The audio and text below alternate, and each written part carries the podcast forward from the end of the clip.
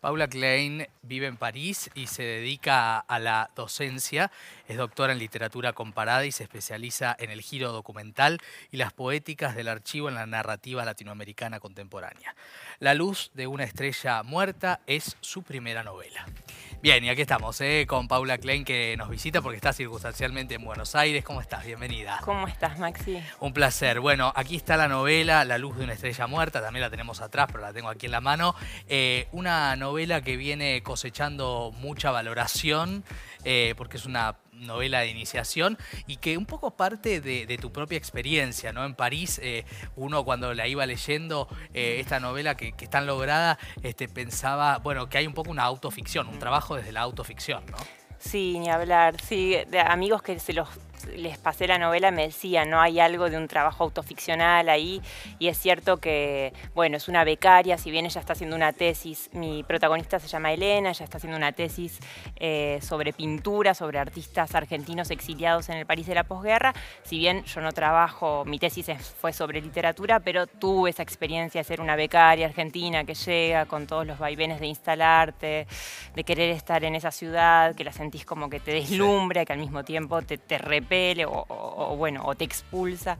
Y sí, hubo un poco de, esa, de esa, vivencia de, llegar y, bueno, y de ser una Argentina de París más, ¿no? Y de alguna manera lo quieras o no, entras en ese círculo mítico de los argentinos de París. Indudablemente. Y es una novela sobre eh, el artista Alberto Greco, que fue un artista eh, muy singular, muy peculiar, ¿no? Y lo que cuenta la novela es un poco eh, esta, esta narradora en busca de su, de su artista, si querés, este, y al mismo tiempo ese extrañamiento y esa fascinación que tienen la narradora y Alberto Greco cuando se fue después del golpe del 55 a vivir a París.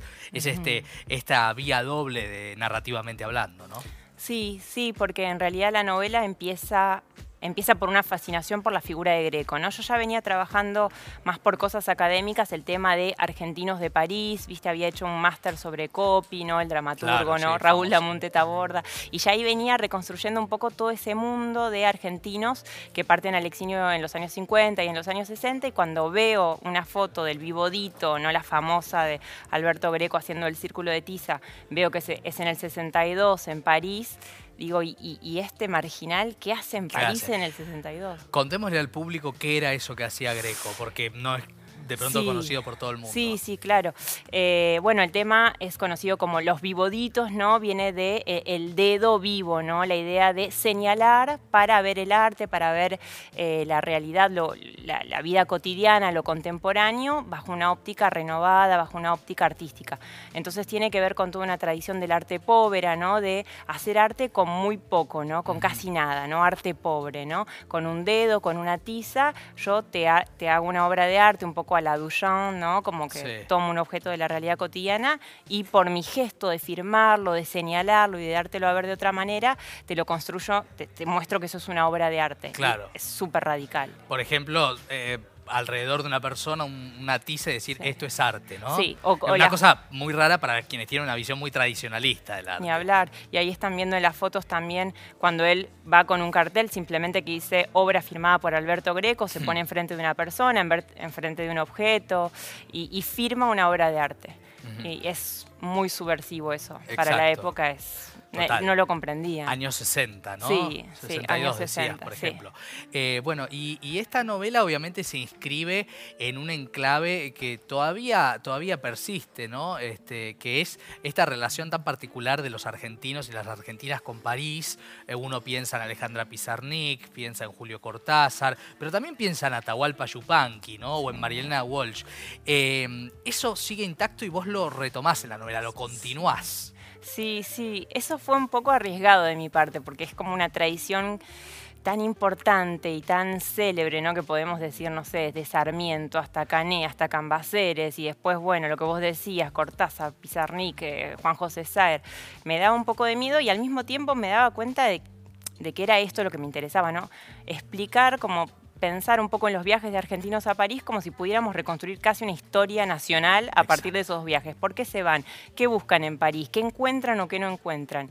Eh, y me encantó, me fascinó enterarme cómo Alberto Greco decide ir, se obtiene una beca junto a María Elena Walsh eh, del gobierno argentino para irse a estudiar arte a París y organiza una rifa y le dice a todos los medios que se va a cantar eh, folclore con María Elena Walsh y Leda Valladares. Claro, que María Elena y Leda lo hicieron. Sí, y que se van juntos, pero él como que convence a todos de que él también se va a cantar zambas y, bueno, se termina peleando con más de uno porque era también una personalidad que le gustaba mucho inventar, ¿no? Era muy narrativo lo suyo, ¿no? Inventaba también historias. Claro. Pero ese viaje sí lo hace con, viaja con María Elena Walsh. Mira vos, mira vos, ese detalle es interesante. Al mismo tiempo cuando uno lee la novela, eh, que es muy atrapante, por, por todo esta, este universo, ¿no? Mm. Tan, tan que uno ya lo ha vivido en tanta otra literatura que leyó, pasa algo particular que es que es una novela muy contemporánea al mismo tiempo, ¿no? Mm. Este, hay una literatura del yo, de ese yo que es tu narradora, eh, mm. y que se, digamos, que hay una ruptura estética en un punto, ¿no? Mm. ¿Está buscado esto a propósito? Para mí fue, lo más complicado fue pasar de la ficción documentada, ¿no? de todo esto que yo venía investigando desde hacía dos, tres años sobre Greco y su vida, a la ficción contemporánea. ¿no? Tender ese puente entre los años 50 y 60, ese París de todo ese círculo de, argentinos eh, exiliados o emigrados y la París contemporánea, me costó un poco. Tenía miedo que, fuera, no sé, que no, que no funcionara y bueno, eh, siento que de alguna manera funciona, ¿no? Porque se van siguiendo, porque hay una especie de fascinación de la narradora y con, el triángulo amoroso que establece con la otra chica, que es Grace, la otra protagonista. Entonces hay un triángulo ahí, Grace, Greco, Elena. Y siento que, bueno, espero, ya me dirás vos que sos lector, pero espero que, funcionara ese puente entre los dos. Y, y hablando un poco del vos viviendo en París, la investigación que habrás hecho, em, ¿qué, huella dejan los argentinos en París? ¿Hay un recuerdo, hay una valoración? ¿No? ¿No la hay?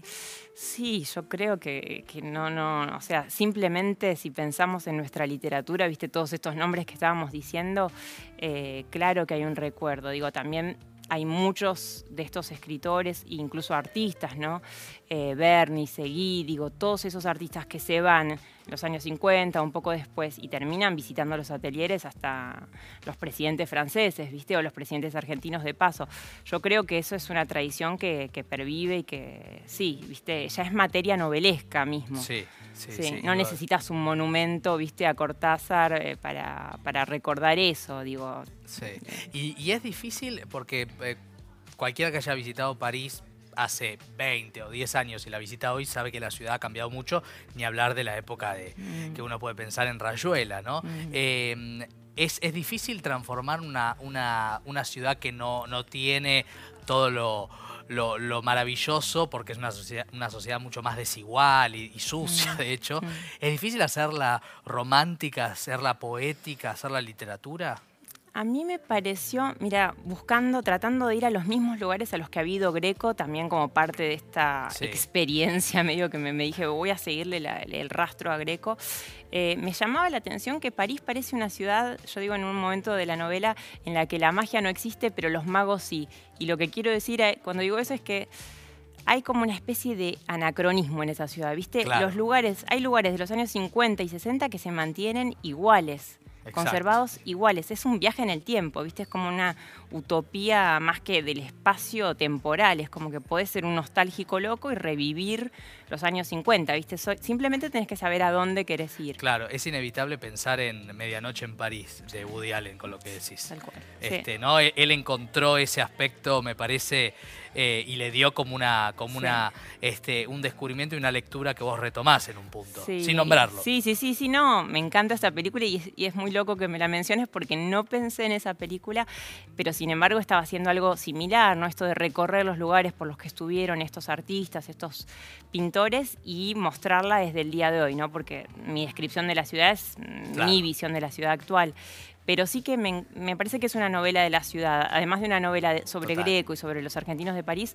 es una novela de la ciudad y de lo, que la ciudad puede despertar en un argentino que llega y que tiene cierto cierta imagen o cierto anhelo de... Sí, sí, sí. la fascinación y el extrañamiento de París. Bueno, aquí está la novela, ¿eh? Hermosa tapa, por cierto, La luz de una estrella muerta, Mansalva lo editó, y bueno, y además también muy interesante para aquellos que no somos del mundo del arte plástico, este, conocer a, un hombre tan particular, ¿no? Como, como Greco. Paula, gracias eh, por haber venido. Muchísimas gracias por la invitación, Maxi. Un, placer. Un placer para nosotros también.